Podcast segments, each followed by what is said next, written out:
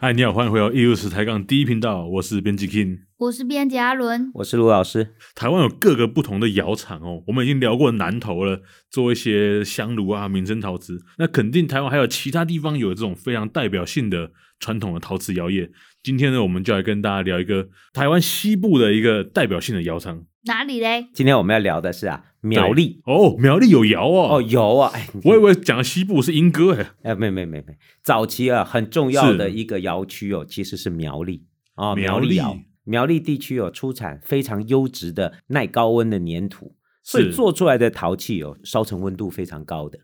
你说跟南投比，它的温度更强一点。哦，那是那是，所以苗栗陶啊，呃，其实是非常有特色的。那跟南投比起来，它的建成就它开始烧的时间点是比较早还是比较晚呢？其实哦，台湾每一个窑区哦对，它的发展历程都不大一样。那我们知道苗栗地区窑业的开始发展哦，是其实最早哦是日治时期以后才开始的。哦，日治时期，所以是日本人的技术哦。，对，所以啊，早期啊，在这个十九世纪末，就对台湾是一八九五年才割让给日本的，没。错，割让日本没有多久哦，在一八九七年的时候，其实就有日本的陶工哦来苗栗做陶。哦，所以他们是一开始就很工业化生产吗？哦，没有没有，就没有是也没有早期有几个嗯比较有代表性的这个日本的陶师哦，就来苗栗来做陶。比如说，今天我们知道比较有代表性的就是岩本东作，后来的十三丹吾哦，哦，还有佐佐木丈一，哎，这个哦很有名，这些陶师哦，他们都相继啊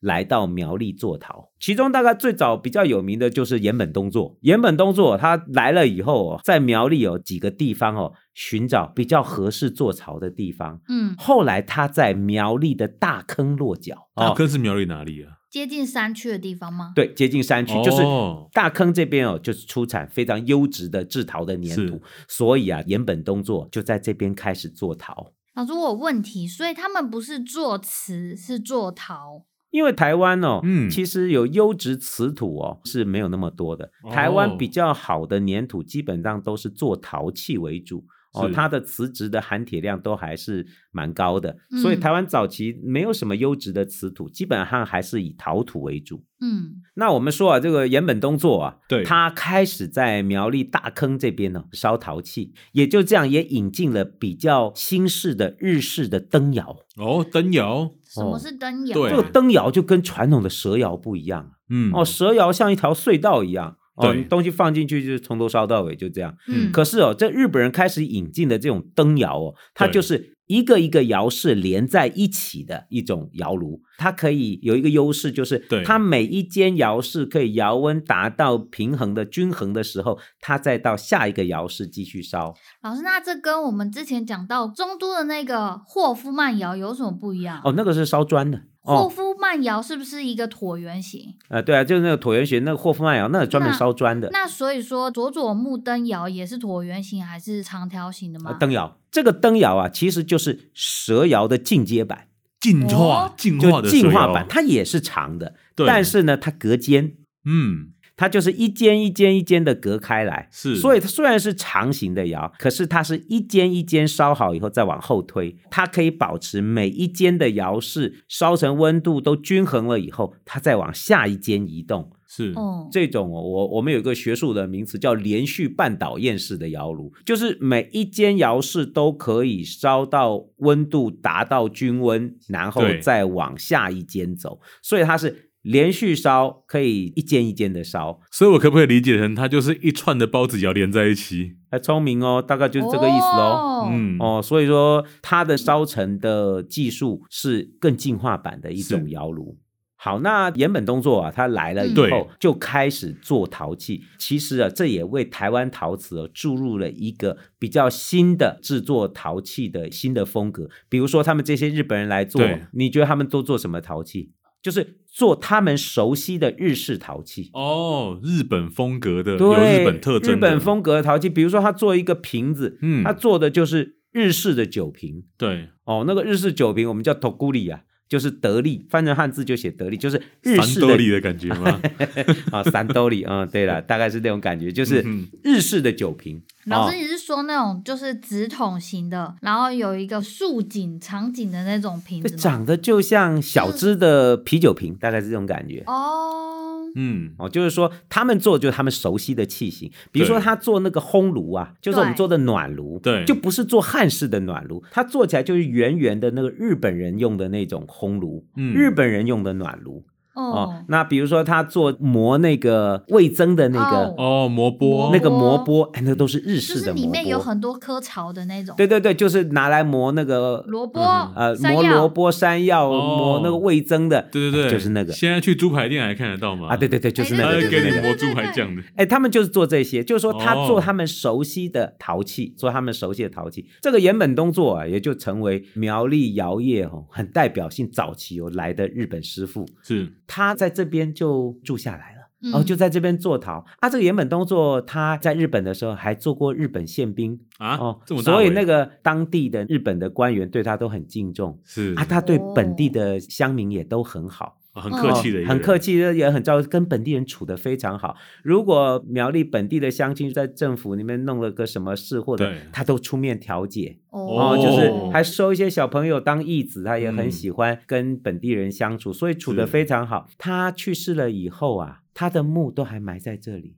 哦哦，，都已经没有后人拜了哦对，台湾人还很怀念他，他的墓还有人在祭祀。嗯他的墓碑啊，就在大坑附近，最近好像提报苗栗的历史建筑了。哦，就是他的碑都还在，大家都还是蛮怀念他的。他在这边做了一阵子以后，又有另外一个日本人，还做过苗栗街庄的街长的另外一个叫十三丹吾的。嗯哦，这个日本人也很喜欢做陶，就接手了嗯岩本东做的窑厂，哦，继续做，老师他是原本就做这一行，还是就是兴趣使然？哎，好像是兴趣 使然了，就是也是有日本人这个厉害很喜欢，所哦以这个这个很有十三天丹分吾哦他后来还投资在这边生产陶瓷器，所以说我们可以看到日本人在苗栗地区在二十世纪前半从事窑业啊还是相当繁荣的。那个十三丹吾后来接管窑厂以后，还扩张经营，哎，还成立了什么苗栗窑业株式会社啊，这边大搞哦特搞，还找了很多的日本的师傅来做。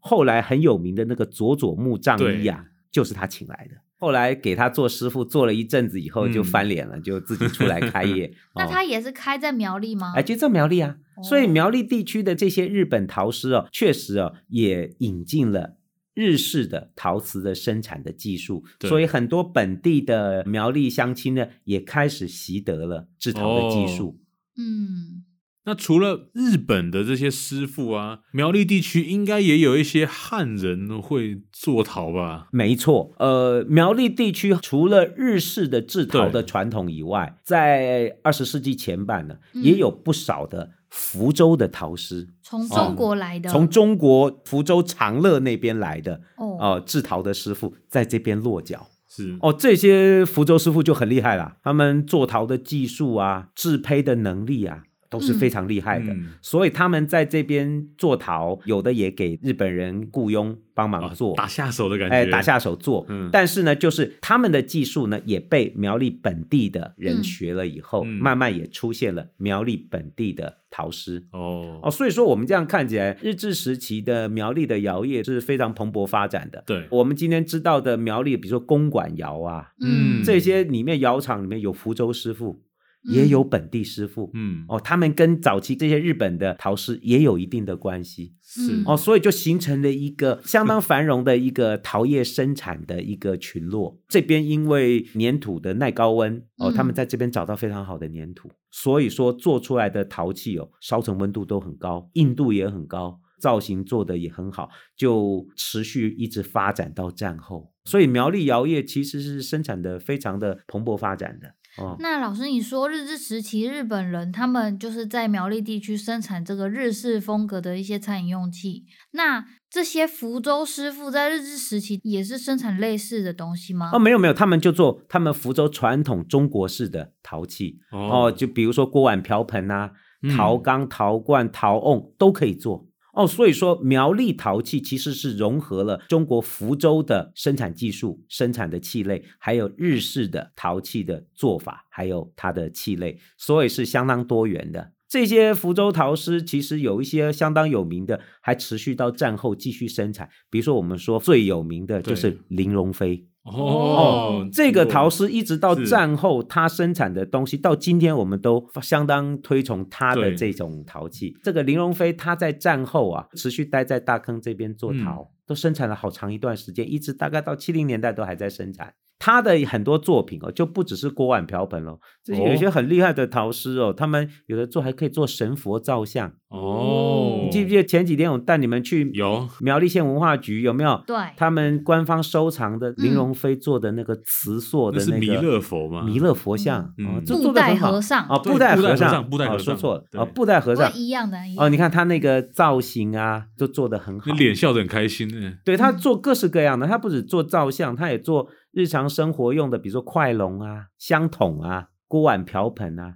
还有一些立体造型的器物。那有没有香炉？有也有香炉，汉人祭拜用的香炉，他也做，而且都蛮有自己特色的。哦，那它有什么特征？他很有雕塑的能力，嗯所以做的不管是实用器或者是塑像、塑形的能力，比如说做一个人物、对做一个动物、做一个立体的浮雕，嗯哎，都很有他自己的风格特色。嗯，是像这样的福州师傅，在苗栗地区形成了很重要的一个制陶的传统。老师，那苗栗的产品啊，我们怎么样可以很快的看出，就是它跟比如说南投啊，或者是其他莺歌啊地区烧出来的成品有什么不一样？烧成温度高哦，啊，温度是看得出来的呃，哦。可以啊，它那个烧成温度，如果拿南投的跟苗栗的比对，那一定是苗栗的温度高啊。而且那它那个胎不是红的，它那个温度烧高了以后，那个胎是灰色的胎，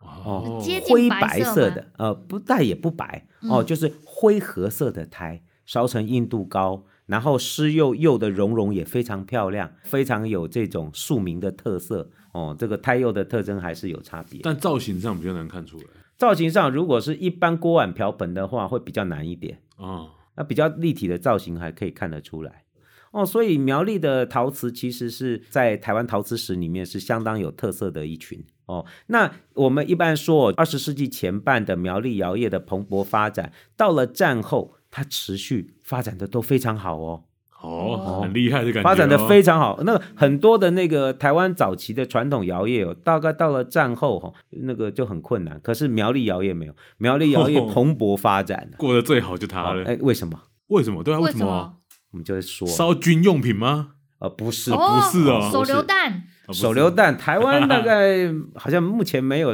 那个。你说手榴弹啊，是日本战争末期的时候没有金属了，哦金属都拿去做坦克和飞机了，哇所以他亏了只好连手榴弹都拿陶瓷来做。那有没有坦克用陶瓷做？嗯，不是，是炸坦克的地雷有用哦陶瓷做的哦， 原来是这哦。样。不过这个台湾都没有生产，对，对这日，本那边有，嗯嗯嗯哦，日本的台湾没有。那我们回头来讲这个苗栗的窑业，在战后它又蓬勃发展了很长一段时间，嗯跟什么有关？对对，跟什么有关？跟酿酒业有关。酿酒哦，哎，你们知不知道那个烟酒公卖局的那个对酒瓮啊，是，对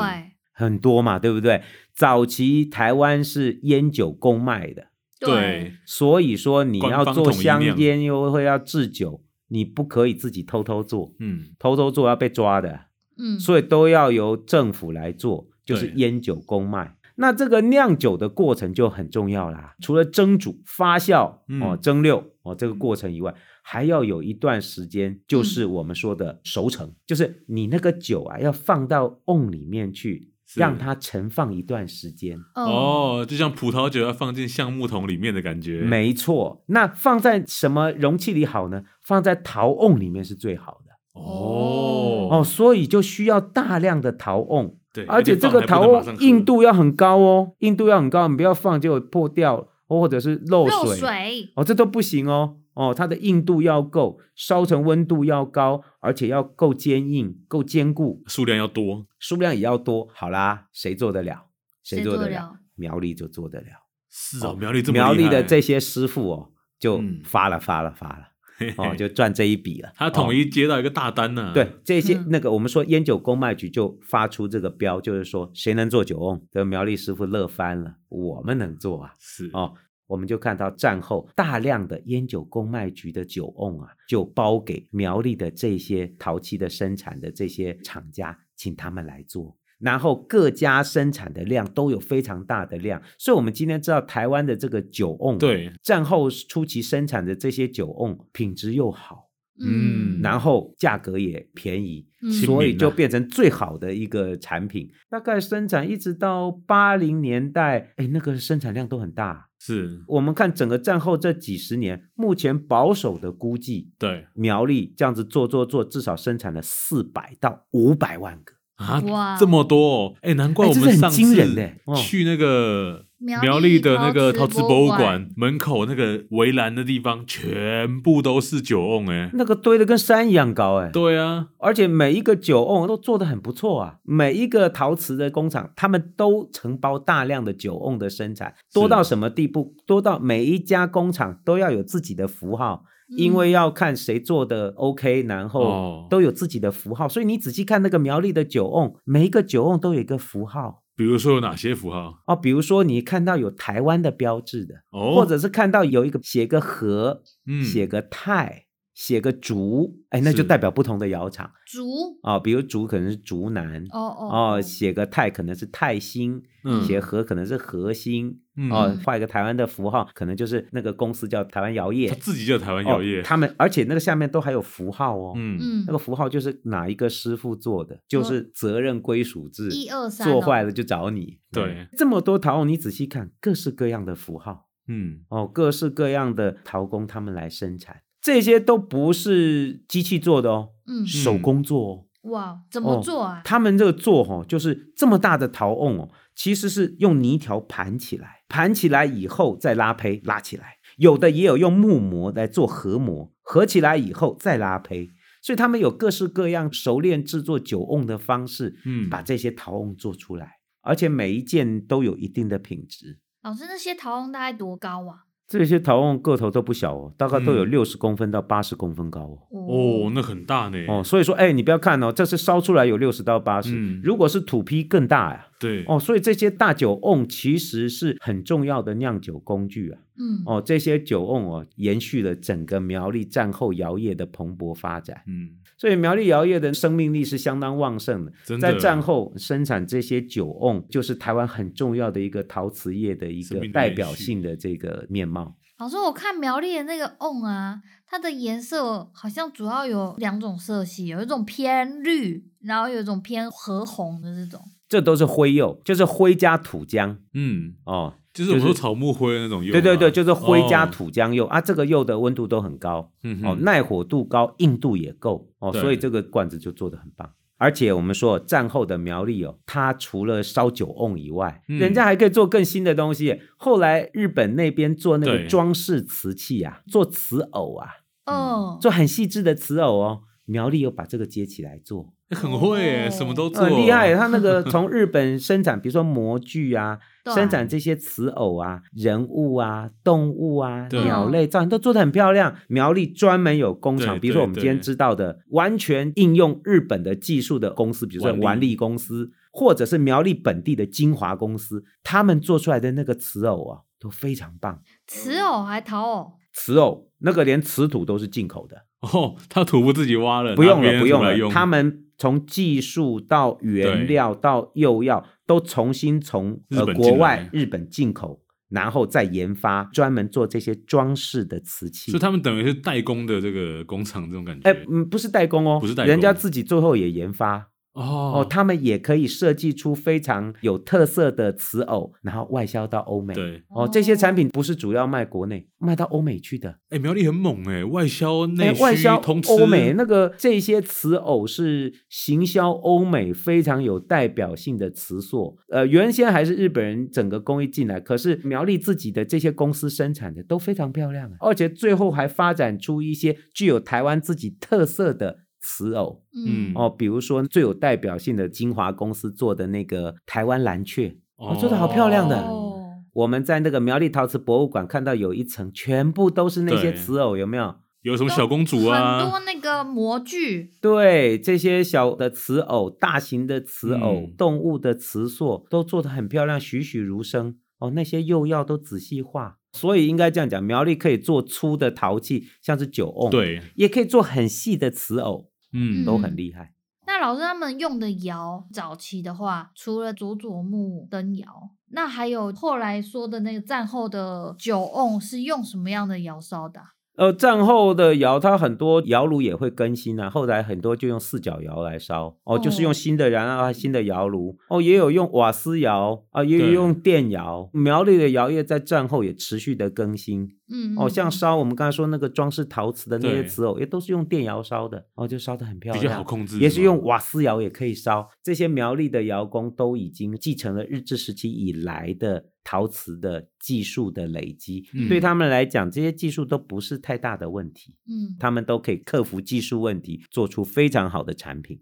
只是说，到了一九九零年代哦，台湾整个手工业都受没落到了大陆的产业的嗯影响，很多的工厂都移到中国大陆或移到东南亚去，这个产业也就没落了。所以现在已经没有在做陶瓮了。哦，对，现在已经没有了。但想看陶瓮的还是可以去嗯苗栗，哦，对现在苗栗还是有一些很多呢很不错的传统窑厂还存在的，比比如如说说竹南蛇窑对，嗯哦，或者是铜锣窑业，还有一些陶艺家或者是陶瓷的工作者，他们还是有一些自己的窑厂正在生产陶瓷，嗯，所以苗栗的窑业并没有完全停烧。这个产业还是有被保留下来。对它很多比较开始朝向观光的发展，朝向传统手工艺再生的这种模式在运作。哎、老师，我看你也买了好几个苗栗的酒瓮、哎，我、哦那研究型的啊，就是是有一些研究和教学用的那个，比如说刚好我们讲的对对那个对台湾摇曳有没有？它真的就是那个 mark 就是一个台湾的造型，。对，哦，然后里面还有他做这个陶瓮的时间，你就可以看到那个肩膀的地方有一嗯个台湾的造型，然后里面写四九点一一，那什么意思？四九点一，民国四十九年十一月台湾摇曳公司生产的。哦民国四十九年就是一九六零，一九六零年十一月，在嗯苗栗的台湾窑业公司所烧造的酒瓮，而这个台湾窑业公司呢，它的前身是日治时期的拓南窑业，就是哦日本人的窑厂，接收了日本的窑厂，在战后继续生产台湾用的酒瓮。你不觉得这很有意义吗？对，所以老师就把它收下来了。对，这做教学用真的是太有意思了。嗯嗯，哼，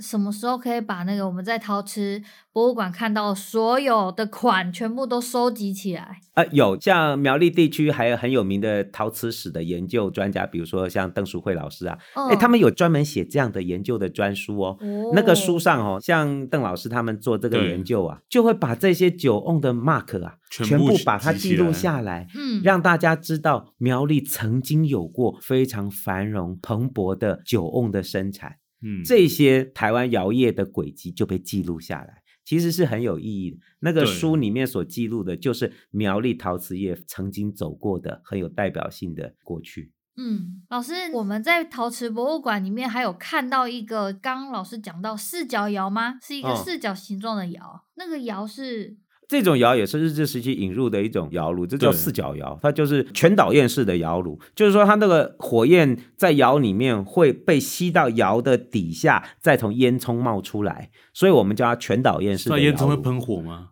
呃，不会，它会喷烟呐、啊，会喷烟，哈哈，哎，好重诶点怎么是会喷火啊？喷火。是不是龙窑会喷火啊？嗯，烧的大了，谁不喷火啊？